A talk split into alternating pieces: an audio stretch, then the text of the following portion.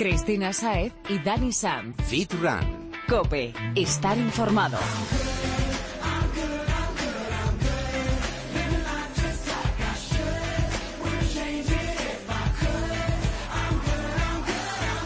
Muy buenas, Fitrunner. Bienvenido una semana más a Fit Run Cope, tu programa favorito sobre fitness, running y nutrición. Buenas tardes, Fitrunner. Hoy tenemos a unos invitados muy interesantes que nos van a poner al día con las últimas tendencias en running y en fitness. ¿Doy alguna, alguna pista, Chris? Mm, nada. Mejor que espere. Bueno, lo siento, Fitrunner, no me deja. Recuérdale las redes sociales y vamos allá para no perder ni un solo minuto. Perfecto, estamos en Twitter, fit, arroba fitran-cope, en Facebook, facebook.com barra fitrancope y también nos puedes encontrar en Instagram como fitran-cope. Pues ahora sí que sí, estamos listos. Pon la oreja porque esto arranca.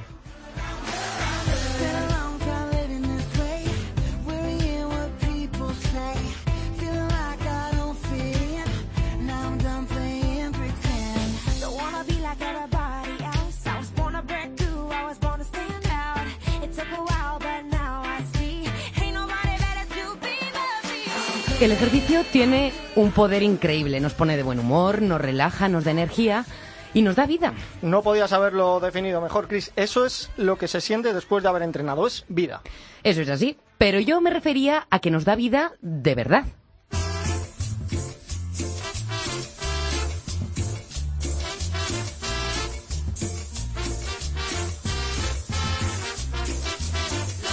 Un estudio de la Universidad de Oslo en Noruega ha demostrado que hacer ejercicio todas las semanas reduce la mortalidad hasta en un 40%.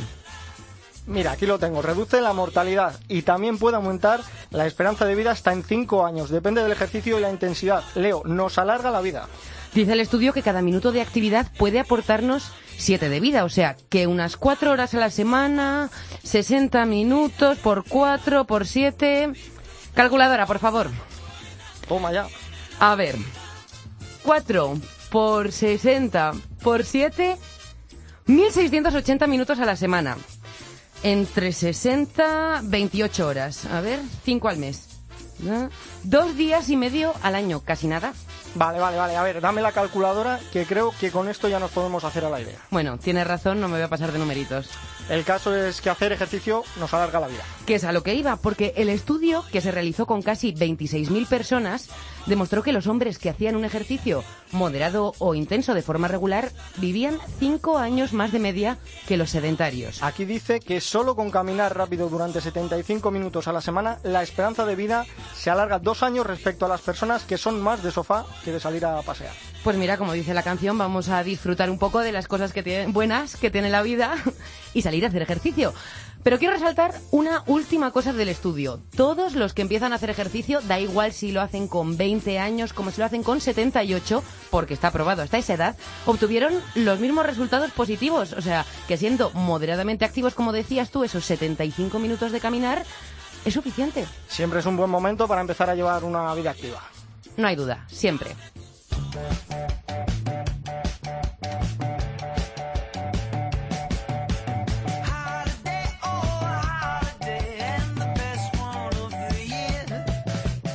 Unos comen con cuchara y otros con tenedor. Hay quien se baña con bikini, quien lo hace con bañador.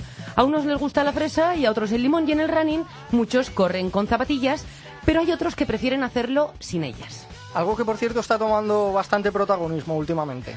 El barefoot running, o lo que significa en español correr descalzo, es una tendencia que consiste en eso, en correr sin zapatillas, dejando que el, el, pie y las articulaciones efectúen su movimiento natural. Los defensores del barefoot dicen que las zapatillas modifican la forma natural del cuerpo al correr y que les, el resultado puede traducirse en lesiones e incluso en menor rendimiento. O sea que hay que tenerlo en cuenta. Para ello está hoy con nosotros un runner que colgó sus zapatillas hace un tiempo para empezar a correr de esta manera, sin calzado. Es Carlos García, conocido en las redes sociales como The Red Hat Runner. Vaya, el corredor del sombrero rojo. Vamos a escucharle para conocer un poquito más sobre el tema. Bienvenido, Carlos. Buenas tardes. Lo primero, muchísimas gracias por haberme invitado. Es un honor, realmente. El, honor, el placer es nuestro poder tenerte aquí. Y realmente porque, porque es, es muy, me parece muy importante que se nos dé un pequeño espacio para hablar de esto, porque cuando no se habla de esto, se nos tilda de locos y no, no en vano, pues eh, si te lanzas a la carrera descalzo estás bastante loco. Sobre todo si te lanzas, porque lo que sí que hay que decir en todo momento es que para esto hay que tener cabeza. O sea, de la misma manera Y hacer que- las cosas poco a poco, como Eso cuando empezamos con otro tipo de... Pasito a paso, nunca mejor dicho. Bueno, ¿qué te hizo empezar a correr, o sea, qué te hizo empezar a correr sin calzado deportivo? Porque tú antes corrías, pues, como la mayoría de runners, ¿no? Con tus zapatillas. Como todo runner, de cualquier nivel, eh, con zapatillas. Y lo que pasa es que, pues hombre, le empecé a, me lo empecé a tomar más en serio, haciendo unos entrenamientos muy fuertes, muy constantes, cinco o seis días a la semana. Y claro, pues con mi propia anatomía, no con la de un atleta profesional. Entonces, eh, ¿cuál es el peligro? Que muchas veces nos creemos atletas profesionales y le damos un- una caña al cuerpo que se ha saltado muchos años de preparación. Entonces, ¿qué pasó? Pues que yo me lesioné y tu- tuve una, una lesión bastante común en deportistas, que es la periostitis, Mira. Y que probé mil zapatillas, tengo mil zapatillas cri- criando polvo en mi, en mi habitación. Bueno, hoy, hoy en día te puedes deshacer de, de todo lo que tienes por casa, ¿eh? Gracias Sí, a Internet. En, en ello estoy, en ello estoy, desde luego. Y resulta que ni las más amortiguadas, ni las más caras, ni los modelos más tope de gama me estaban curando la lesión. Hasta que dije, pues el lado contrario del, del segmento, o sea, el de nada, vamos a probar. Y claro, pues hay un montón de estudios, por supuesto, avalados por un montón de marcas, que dicen empieza con un perfil más bajo, ve bajando el drop, que es una palabra que está muy de moda ahora. Pero yo dije, tengo prisa. Yo quiero seguir corriendo, yo no puedo dar este parón por una mera periostitis, que no se cura, ni con geles, ni con... No hay nada. remedio. No bueno, hay remedios, pero lógicamente mm, hay que gastarse un dinerito. Entonces yo dije, bueno, pues vamos a ver. Empecé con un libro que se llama Nacidos para correr, Que es mm, casi como empezamos todos los que nos ponemos sandalias, porque yo so- sobre todo corro en sandalias, también corro descalzo, ya, diré por qué. Pero eh, realmente lo que me motivó a probarlo fue pues leer Nacidos para correr. Sí que es verdad que como era lanzarse a la aventura, aunque era aunque el asfalto de donde por donde corro está muy bien cuidado, mm, me lo tomé con mucha calma y fui con mucho cuidado. Pero ya el primer día noté que la periostitis había desaparecido. sí, El el primer día. día. Normalmente, cuando sales a correr, por muy poco que corras, la periostitis aparece en los primeros minutos, desaparece con el calentamiento, vuelve a aparecer al final del entrenamiento. Y yo en ninguno de los minutos. Ni rastro. Ni rastro. Sí que es verdad que no me, lancé, no me lancé a correr lo mismo. O sea, no, no hacía algún entrenamiento de 10 kilómetros, no me lanzo con sandalias a los 10 kilómetros, porque es una locura total. Pero sí que es verdad que se me pasó. Porque esa era otra pregunta que queríamos hacerte. ¿Cuánto te ha costado adaptarte? Pues vamos a ver, eh, eso es una cifra totalmente personal de cada uno. Esto lo veréis también en el... Sí, pero lo de que hay que ir poquito a poco, eso nos atañe a todos. Eso desde luego, eso desde luego. A mí, desde, a mí la adaptación, que es como se llama, la adaptación de, de- de estar toda la vida con el pie cubierto a, a hacerle ver la luz, eh, a mí me ha llevado un año, un año entero, 12 meses. Pero sí que es verdad que, que hay a quien les dura más. Desde luego menos sería precipitar las cosas, porque aunque te, te ardan los pies y quieras salir a correr y el mismo ritmo que antes, mm, mi primer consejo sería, a lo mejor es una de las preguntas que me vais a hacer, es que se lo tomen con calma, que vayan con cuidado y que mm, bal- balanceen en una decisión si, si quieren bajar el ritmo y el volumen a cambio de, de estar sanos. Esto, eh, Carlos, dices que lo leíste, buscaste libros, tal. Entonces, ¿no te lo recomendó algún médico, algún fisio? ¿O fue más autodidacta por intuición tuya? Realmente, en mi caso sí. En mi caso fue, conozco casos que ha sido recomendado, pero en mi caso, la verdad, como fue además de hace dos años y, bueno, sí estaba bastante extendido el barefoot, sobre todo a lo mejor en otras comunidades de España o a lo mejor en Estados Unidos, por supuesto, yo directamente me, lancé a la aventura pues sim- simplemente por, por probar, por probar. Y como no estaba asesorado, pues me lo tomé con mucha calma, diciendo, el primer mm, dolor que tengas, se acabó esto. Se acabó esto y lo que hago es la vía normal. Y mira, no ha habido dolor porque ahí, ahí No. está la prueba de que continúas corriendo descalzo. ¿Qué diferencias has notado? Pues principalmente, eh, bueno, la principal... Bueno, más allá de la de la enfermedad, por supuesto. Más allá de eso, pues eh, físicos, el, el mayor tono muscular. Realmente esto no es magia, es simplemente que ahora cuando, cuando corres descalzo entran en juego muchos más músculos que antes. Músculos que se adormecen porque los protege la, amortiguación. Como no entran en juego porque la amortiguación se encarga de todo el, mm, el papeleo y de toda la parte sucia de la carrera, pues no entran en juego. ¿Qué pasa? Que cuando le quitas esa protección, el cerebro dice, ostras, ¿qué ha pasado? Tengo que activar a todos, a todos, a traer a todo Claro, o sea que al principio para activar esos músculos tendrías igual que apoyarte un poco con el gimnasio, con algún tipo de Eso es ejercicio extra. fundamental, has dado en la clave. Es decir, una adaptación al calzado minimalista eh, va de la mano, son hermanos, son, son amantes en el gimnasio y el, y el, y el propio deporte ¿no? que estés practicando, en este caso el running. Yo no concibo ahora mismo, de hecho, mm, podría decir incluso que mi deporte, mm, el que practico ahora mismo es el, las sentadillas, el, el A poner unas piernas bien fuertes. Exactamente, eso es. ¿Sigues utilizando en alguna ocasión las zapatillas? Pues por desgracia, cuando tengo que ir al gimnasio, eh, sí, porque he intentado más de una vez, probando en diferentes gimnasios, ir con mis sandalias, porque son mi calzado deportivo. Y, en algunos gimnasios no te dejan, en otros obviamente... Les te dicen que es calzado de calle.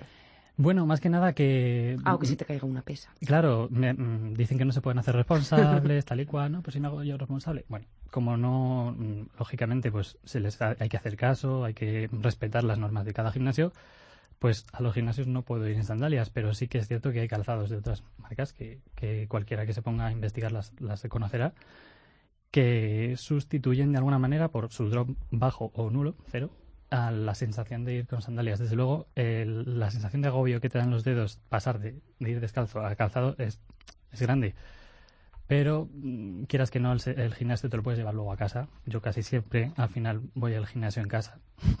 o sea, tengo mi gimnasio en casa entonces realmente me salto esa norma porque en mi casa puedo... Hago lo que quiero. Exactamente. ¿Y, esas sandalias que utilizas cómo son? ¿Son pues especiales o son lo que tenemos en la cabeza como sandalias? No, para nada, para nada. De hecho, de hecho, lo que tenemos en la cabeza, la mayoría, porque me lo dicen mucho, son chanclas. Entonces, claro. Bueno, eso sí que tiene que ser incomodísimo entre dedo y dedo. Nada, nada. Pues son especiales. No, no sé si debo decir marcas, yo estoy enamorado de una en concreto, pero, pero sí que es verdad que, que además en España, en, un futuro no muy lejano, vamos a ser casi casi los reyes del, del, minimalismo.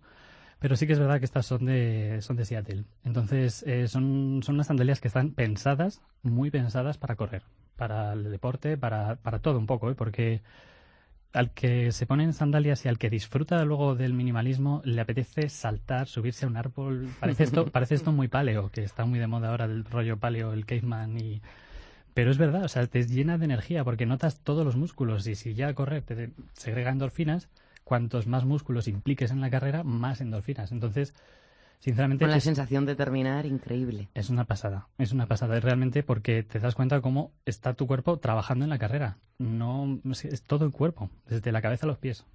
A mí me estás animando, Carlos, a, probarlo, pero hay un tema que me tiene un poco preocupado, es las, las ampollas, las rozaduras. Eh, ¿Tú has sufrido eso? ¿Cómo, cómo lo podemos eh, evitar? Hmm. Las mm, no mm, Porque es un poco sensible la zona del pie, claro. Sí, es un poco sensible. También hay que ver qué calzado estás poniéndote, o sea, qué tipo de sandalias. Lógicamente, mm, yo con, con las que utilizo, las, las, ampollas me vienen pues como a todos, ¿no? Un poco debajo de... como yo aterrizo de metatarso, corriendo, pues los primeros meses me salían ampollas en los metatarsos, eso es lógico. O en las puntas de los dedos también, porque haces tracción con ellos. Pero sí que para esto yo lo que recomiendo es, eh, pues, correr descalzo.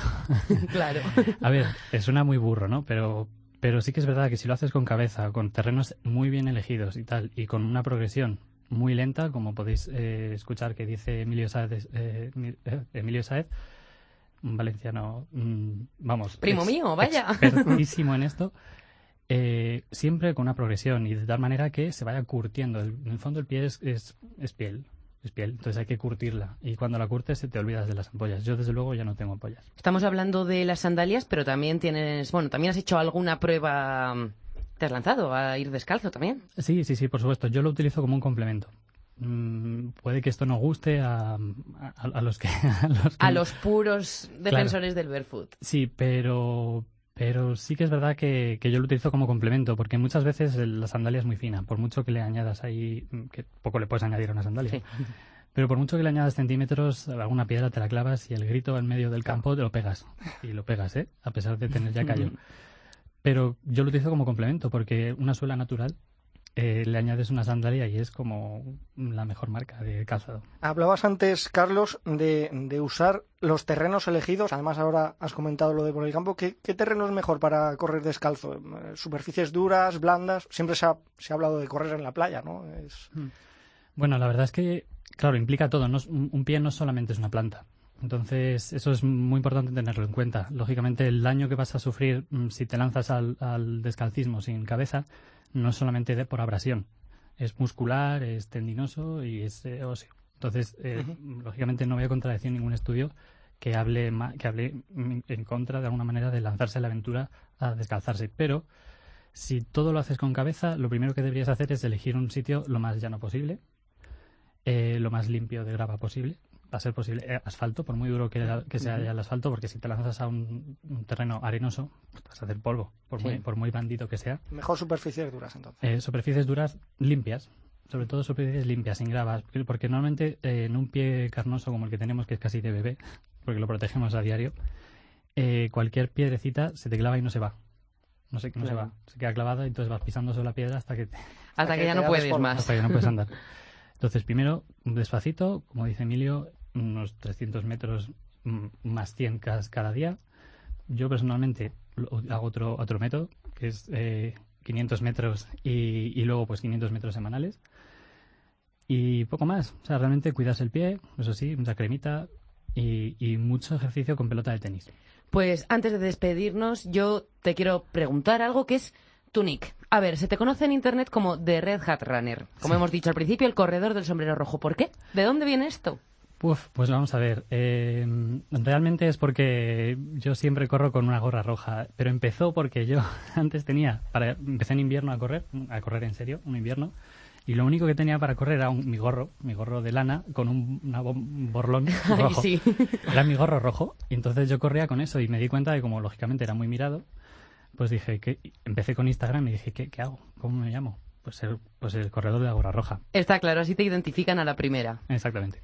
Pues Carlos García de Red Hat Runner, muchas gracias por estar aquí con nosotros y acercarnos tu forma tan especial de correr y de sentir, como, como he leído en tu blog, que, eres humano. Muchísimas gracias a vosotros por haberme traído una vez más, os lo, os lo agradezco de corazón. Y nada, aquí me tenéis. Gracias.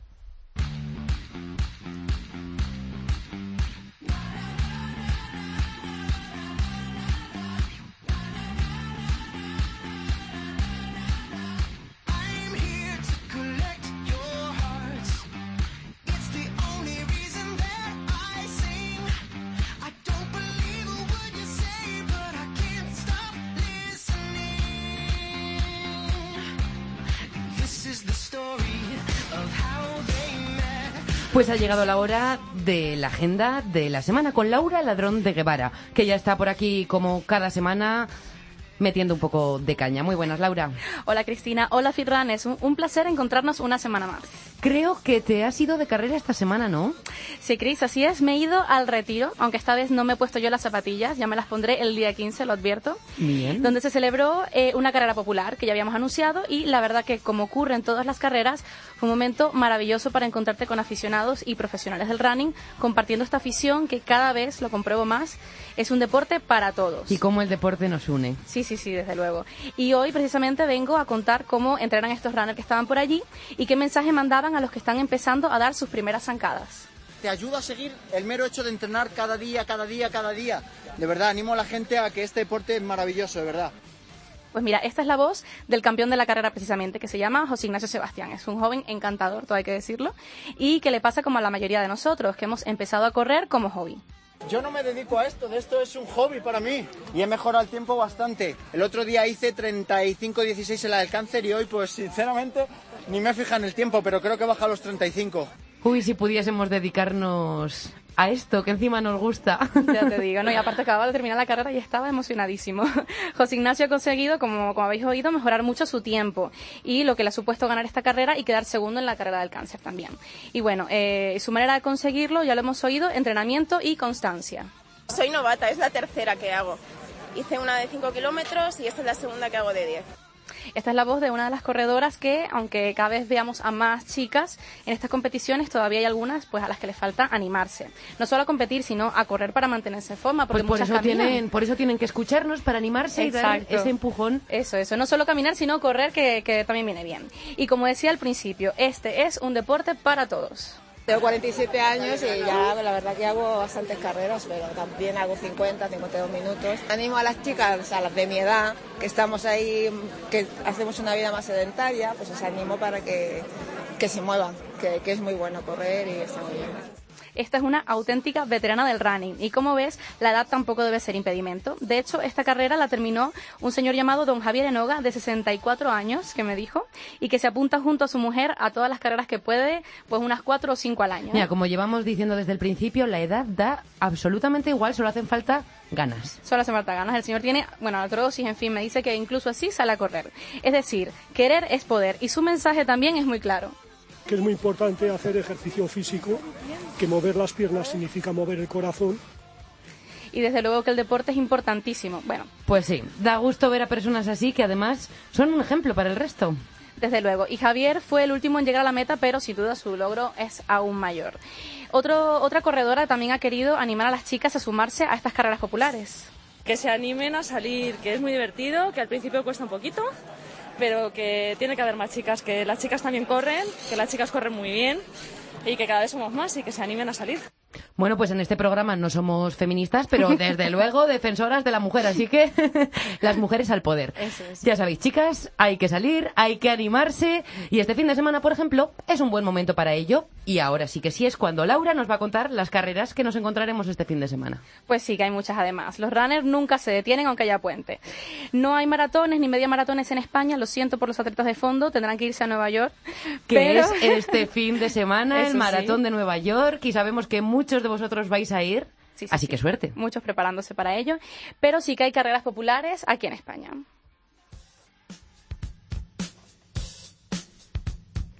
Y te lo digo rápidamente, Chris. Mira, carreras entre 5 y 9 kilómetros tenemos en Barcelona, Trofeo Internacional 5 kilómetros. Valencia, la Halloween Road.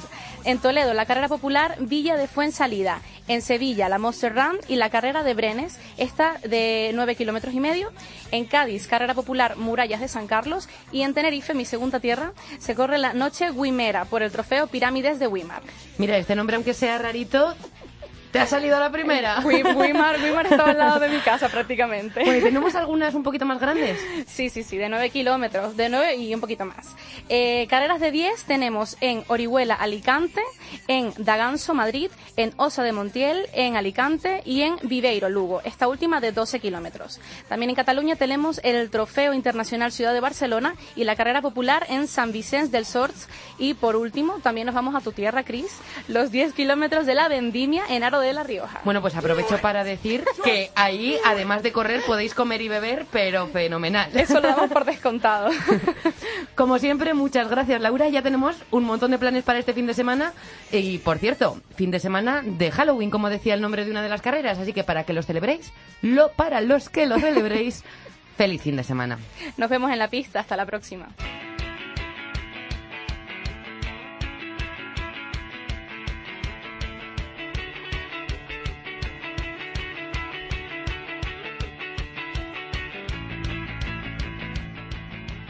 Pero si acabamos de comer. Bueno, para ahuyentar el hambre, movemos los pies para que el estómago no se ponga de luto. Pues, ¿te ha pasado esto alguna vez como a Homer, que tienes un hambre aunque acabes de comer que, que- que no sabes ni qué hacer? Hombre, que se me ha pasado. Eso es el pan de cada día, amiga. A quien no, menos mal que está aquí Jesús una semana más para ayudarnos a resolver problemillas como este, que sabemos que no podemos tener hambre, pero la tenemos. Buenas tardes, Jesús. Buenas tardes, Cristina. Hablábamos eh, de estos momentos en los que nos ataca el hambre psicológica, en los que en realidad sabemos que nuestro cuerpo no tiene esa necesidad porque hemos comido hace nada y encima hemos comido bien, pero nos entra el hambre. ¿Cómo somos capaces de distinguir ambas? Pues normalmente siempre digo lo mismo. Si de verdad tienes hambre, serías capaz de comerte hasta una lechuga sin aliñar. es, es una forma muy fácil de diferenciarlo. Cuando uno tiene hambre, le serviría cualquier alimento con tal de saciarse. Cuando uno tiene ansiedad, eh, está buscando en la nevera constantemente, pero no sabe realmente qué es lo que le apetece. Y cuando ya el cuerpo nos indica alimentos dulces, grasos o algo por el estilo, normalmente suele ser ya cuestión de, de ansiedad, sobre todo si acabamos de comer. El antojo.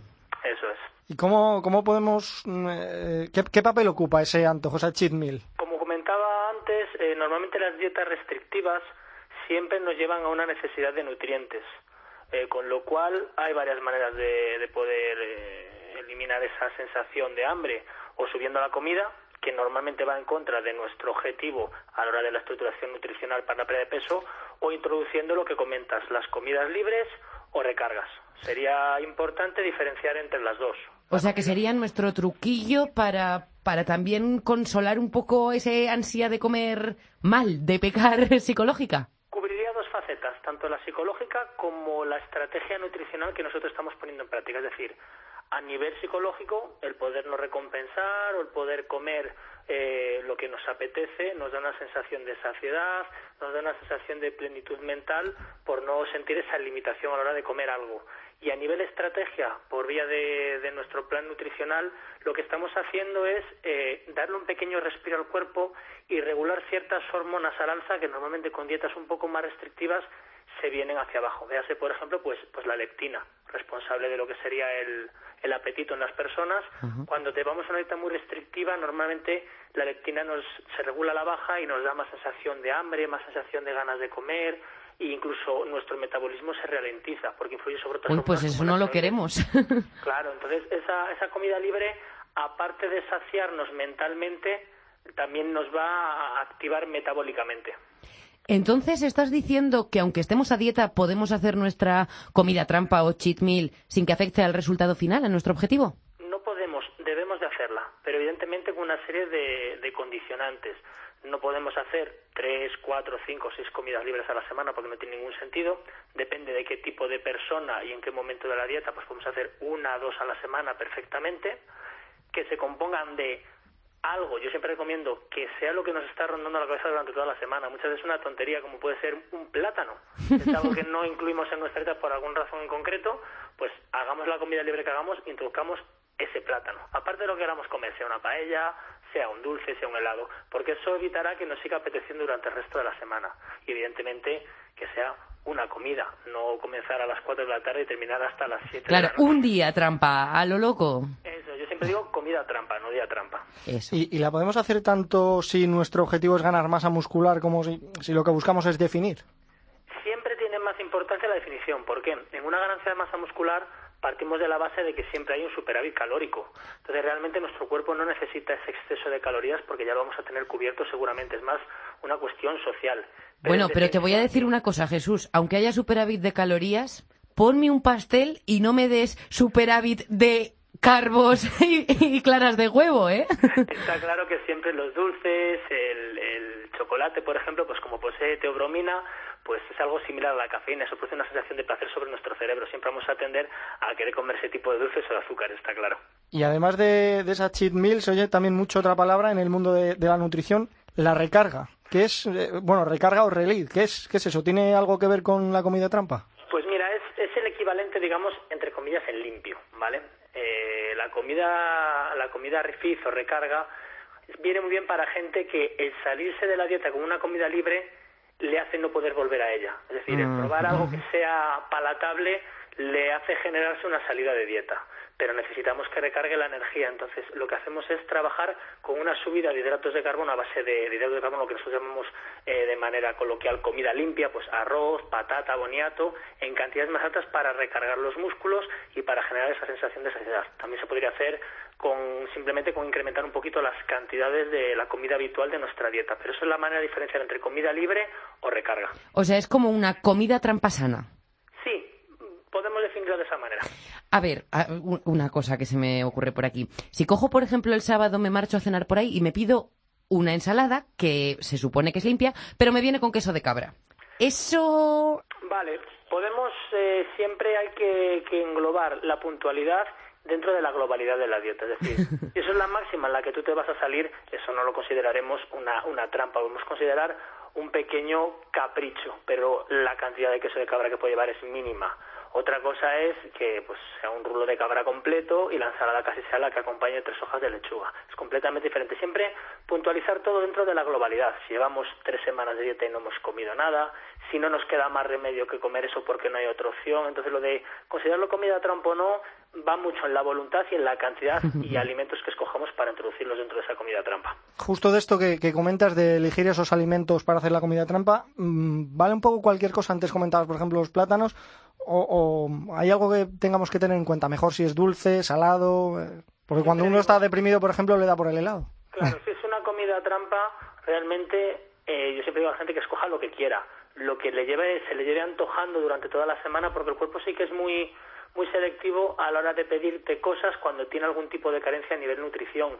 Si andas con los hidratos bajos, siempre te va a pedir que comas arroz, que comas algo dulce, etcétera. Pues sí. Si vas con las grasas bajas, eh, viceversa. Siempre digo algo que te siente bien al estómago y que sea algo que de verdad te apetezca. Y lo ideal para eso es controlar un poquito la comida en torno a qué vas a hacer. Si te vas a un buffet libre, lo más probable es que comas más con los ojos que realmente lo que te apetece. Y al final no comas incluso ni lo que deseas. Pues sí.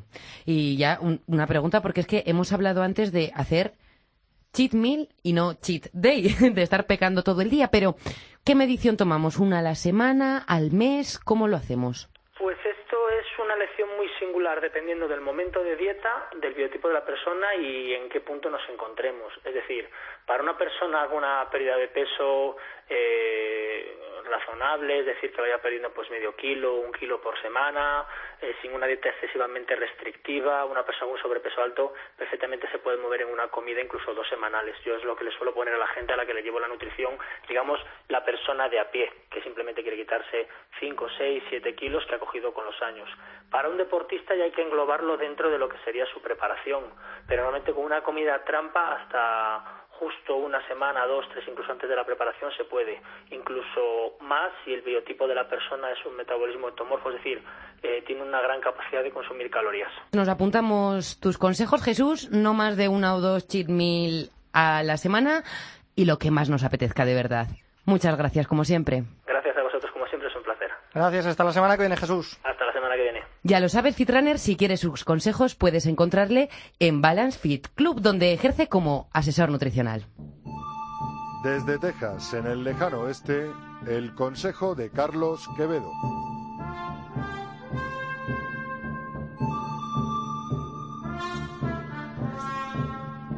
Se fue hace unos meses a aprender lo último en fitness a Estados Unidos, pero sigue sacando un huequito para nosotros. Aquí está un miércoles más el entrenador personal Carlos Quevedo. Buenas tardes, amigo. Muy buenas tardes, Fitrunners. Con este ritmo tejano te presentamos para que nos cuentes qué has aprendido por allí esta semana que les pueda ser útil a los fitrunners. Muy buenos, Fitrunners. Bueno, aprovechando todo el boom de la maratón de Nueva York, que, ah, que la gente se está volviendo loca desde aquí, desde Texas, Uy, todo el sí. mundo quiere ir allí. eh, Aquí también, ¿eh? Aquí también. Al otro lado del charco también tenemos unos cuantos runners. Bueno, todo el mundo está como loco por ir a Nueva York y hay mucha gente que quiere ir y quiere empezar ah, con el gusanillo este del running, ¿no? Entonces hoy lo que vamos a hacer es, eh, a toda esta gente que se quiere empezar a animar a correr, vamos a darles tres tips muy efectivos para, para que sea este inicio en su, en su carrera mucho más efectivo, ¿vale? Vale, pues bueno, el primero eh, va a ser un pequeño entrenamiento, ¿vale? Va A a consistir en un entrenamiento de eh, una o dos semanas en el que estamos hablando de una persona que no ha corrido nunca, ¿vale? Vamos a combinar una rutina entre andar y correr. ¿Cómo lo vamos a hacer? Vamos a estar un minuto corriendo, ¿vale? Y dos minutos andando. Y lo vamos a repetir esto durante seis veces con un descanso más o menos entre, entre series de unos 30 segundos, ¿vale? Vale. Lo que vamos a hacer es para comenzar a, eh, comenzar a entrenar.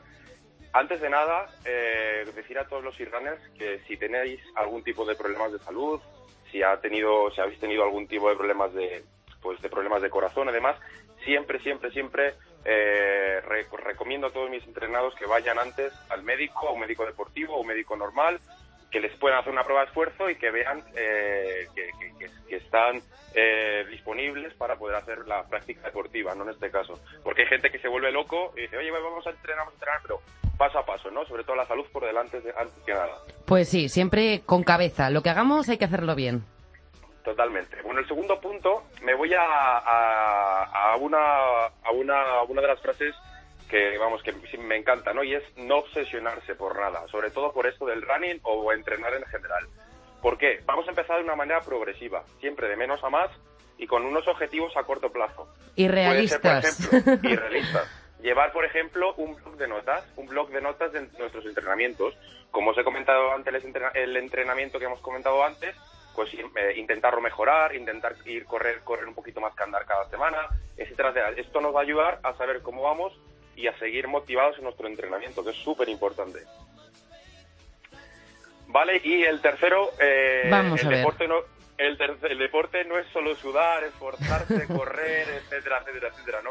el deporte yo creo que es una de las mejores maneras para conocer gente nueva, para conocer parejas nuevas, para conocer... eh, y, vamos, Uy, eh, parejas gente- nuevas. ¿Qué gente- pasa, Carlos? A ver, ¿has ligado por allí? No, no, no, no, no. Yo me quedo con los españoles. ah, bueno, bien, bien. bueno, hay que aprovechar el deporte para hacer, para, para, pues, para hacernos amigos, eh, pues para hacer, para conocer gente nueva, para sociabilizarte un poco más y, y bueno, ya os digo, Chris, eh, y a vosotros os sorprendería la cantidad de, de parejas que he sido yo, incluso testigo mis propios entrenamientos, que, que han acabado juntos y que bueno, que, que todo perfecto ahí entre entre carreras y no carreras. ¿no? si O es sea, que lo comentábamos antes con la agenda, que es que al final hacer ejercicio une, une a la gente. une muchísimo. El deporte, sin duda, es una de las cosas, y si no la que más, que más sociabiliza entre las personas y que, y que puedes compartir tus gustos con, pues, con gente nueva. Y esto es eh, increíble y muy bonito, la verdad. Pues Carlos, nos quedamos con esta última parte sobre todo, que, que, que eso, como tú has dicho, que, que es lo bonito, ¿no? Como Claro. siempre, muchísimas gracias por estar con nosotros, ha sido un placer y la semana que viene te tendremos aquí otro ratito. La semana que viene más, chicos. Un placer. Si quieres aprender más de Carlos Quevedo, búscale en internet, le encontrarás como Carl Barbaja Fitness.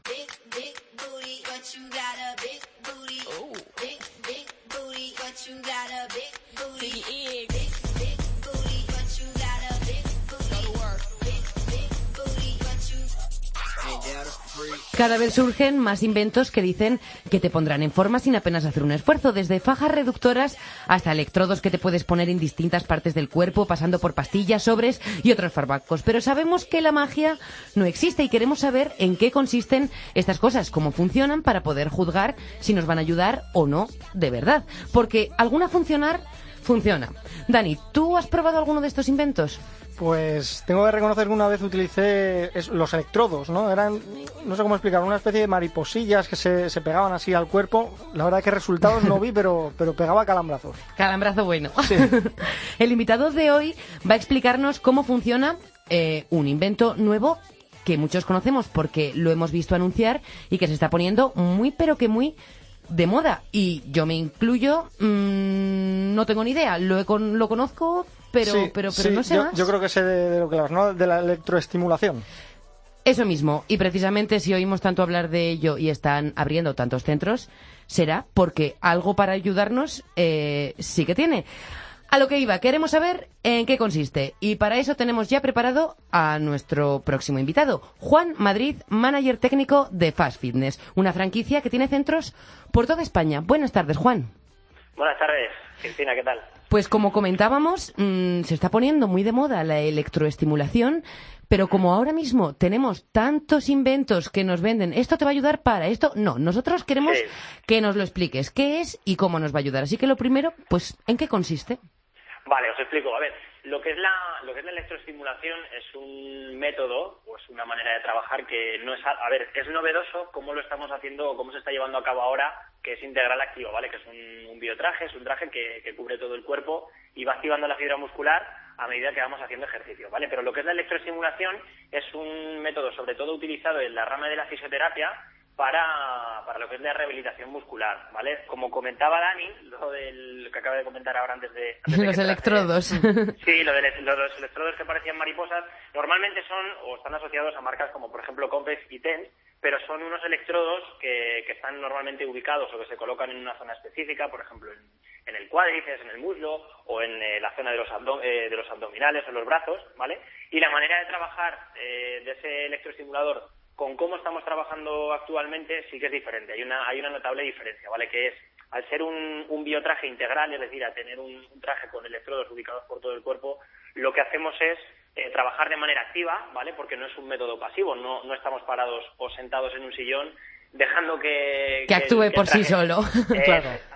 Lo primero que hay que hacer es, eh, evidentemente, tener un ejercicio, un- una voluntariedad, movernos nosotros de manera, de manera activa y lo que va a hacer el biotraje es potenciar los resultados, ¿vale? Va a activar o va, va- lo que va a conseguir fundamentalmente es que reclutemos mayor unidades de fibras musculares y lo que va a hacer es, evidentemente, potenciar los resultados.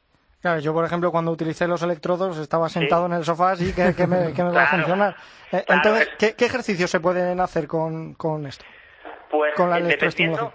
Dependiendo, del, objetivo que tenga cada cliente, lo, lo que se puede conseguir es prácticamente mm, cualquier objetivo que una persona que, que quiere ir a un gimnasio se plantee, ¿vale? Nosotros, eh, en la manera que, la, que tenemos de trabajar, bueno, pues eh, tenemos tres líneas diferentes de, programas destinados un poco a, cualquier objetivo que pueda conseguir cada uno, ya sean objetivos estéticos, objetivos de salud u objetivos de rendimiento, ¿vale? Como objetivos estéticos, fundamentalmente o principalmente, ¿qué es lo que se suele conseguir? Sobre todo mejora de la tonificación, pérdida de peso y también la, eliminación de la celulitis.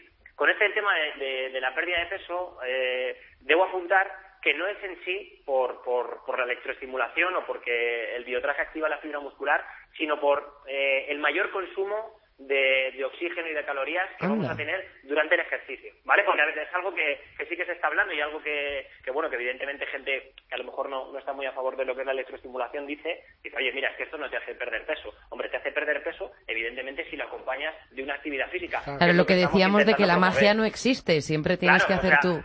Siempre se ha dicho milagros, milagres a Lourdes y si acaso, ¿no? O sea, nosotros no, no, no vendemos para nada que sea un remedio milagroso, esto es como todo. O sea, es- una manera muy efectiva de hacer ejercicio porque son 20 minutos en los que se aprovechan al máximo, pero claro, tiene que, si lo acompañas de una serie de hábitos saludables, pues evidentemente los beneficios y, y las mejoras que vas a hacer van a ser mucho mayores.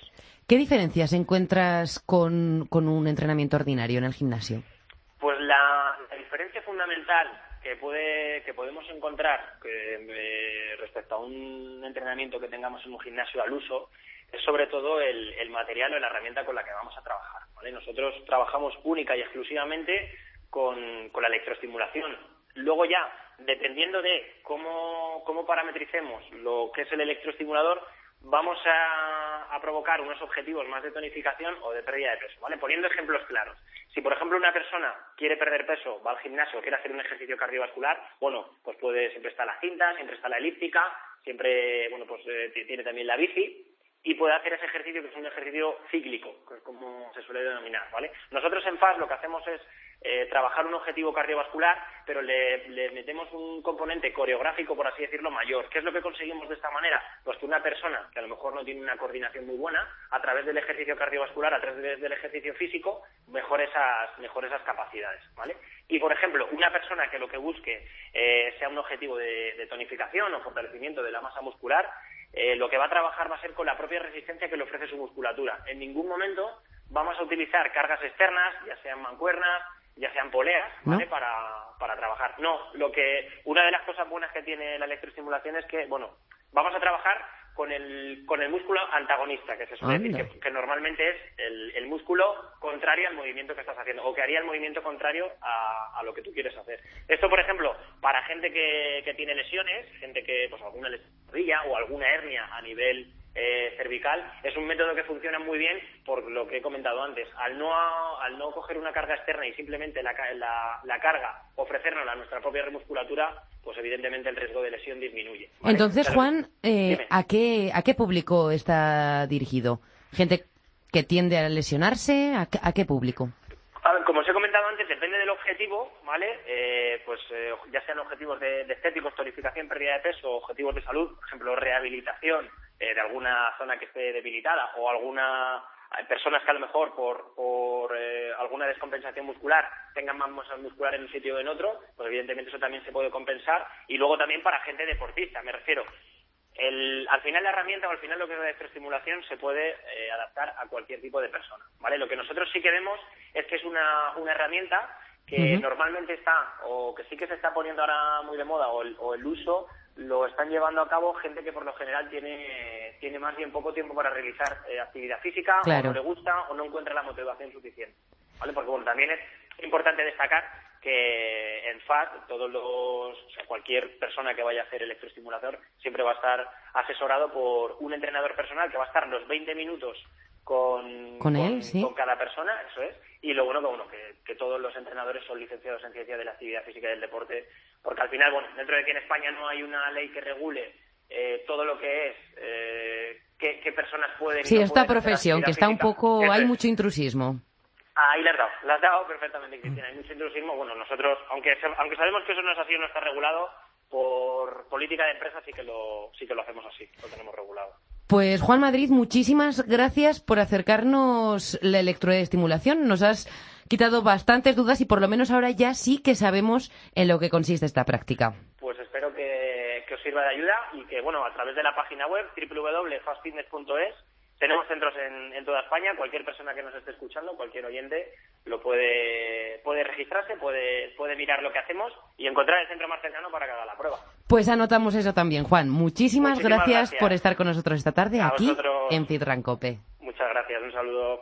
Cristina Saez y Dani Sanz. Fit Run. Cope. Estar informado.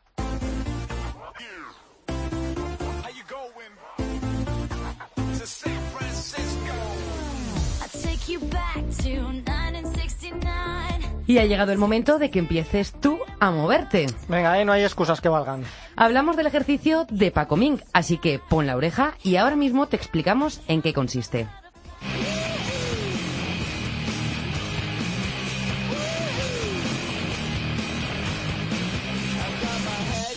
Paco te enseñará un ejercicio cada semana y te enseña lo que debes y no hacer para que lo que hagas esté bien hecho.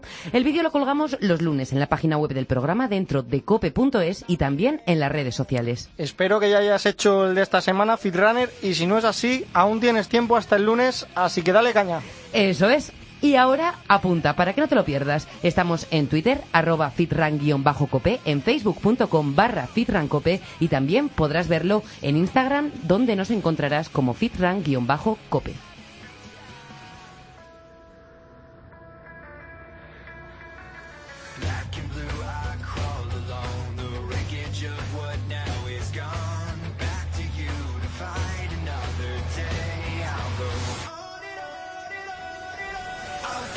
Ahora sí, es hora de despedirnos, Fitrunner. Hasta aquí el programa de esta semana. Esperamos que te hayan gustado los temas de hoy y recuerda, si quieres que tratemos alguna cuestión concre- concreta, escríbenos. Instagram, Twitter o Facebook, estamos siempre conectados.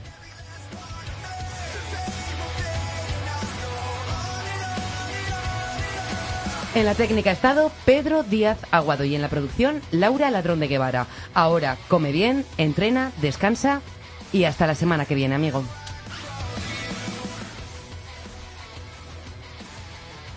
Cristina Saez y Dani Sanz. Fit Run. Cope. Estar informado.